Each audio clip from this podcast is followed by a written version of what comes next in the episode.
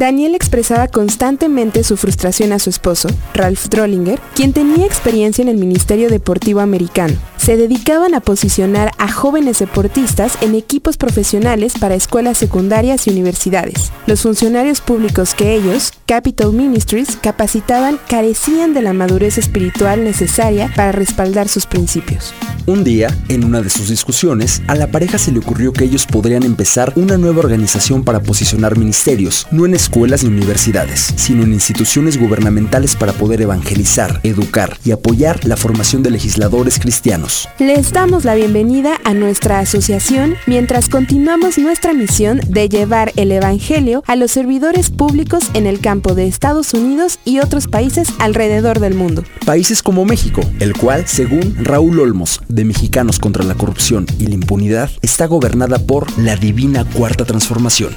hay una presencia cada vez eh, mayor, una presencia creciente de grupos evangélicos tratando de influir en eh, las decisiones eh, de los gobiernos de todo el continente de América Latina, como estos grupos evangélicos con, con, el apoyo pues de poderosas organizaciones, una poderosa organización por ejemplo en Washington, una organización además que encabeza un pastor que,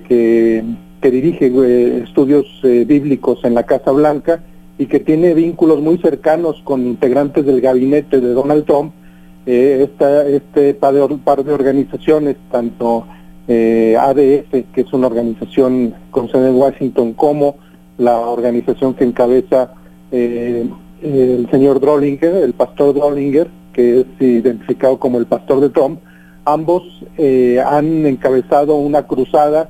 eh, continental tratando de, influir en los políticos para fijar de alguna forma eh, políticas públicas que tengan que ver con eh, una agenda conservadora, una agenda que, se niega a reconocer, por ejemplo, los derechos de la mujer a decidir en las cuestiones de, embarazo o en las cuestiones de, en las, cuestiones de las minorías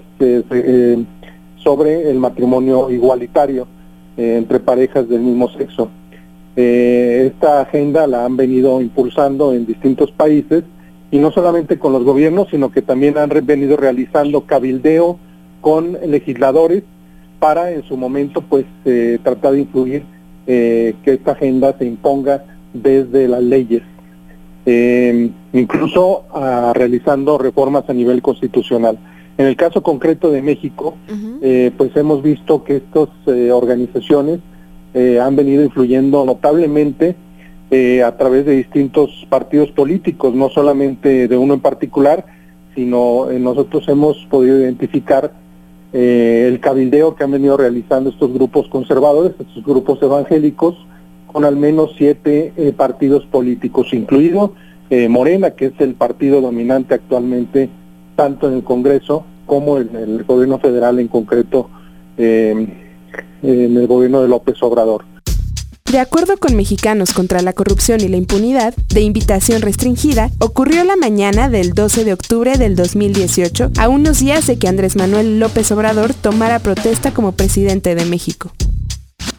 Esto que se está viendo como una cruzada moral, una cruzada conservadora, coincide además con el discurso que cotidianamente escuchamos en eh, las conferencias mañaneras, en los mensajes que difunde el presidente López Obrador vía Twitter o en, las presentaciones públicas que realiza, donde continuamente hace referencias eh, bíblicas,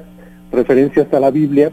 y eh, hace llamados a, que la población pues adopte una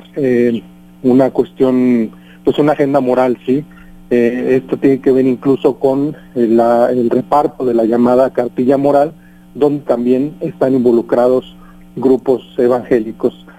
¿Tú qué crees que diría Benito Juárez? Escríbenos el tweet que él nos mandaría. Arroba roxaguilar-bajo, arroba ceja morán. Guión Jorge Ceja Roxaguilar. Coordinación Chuy González.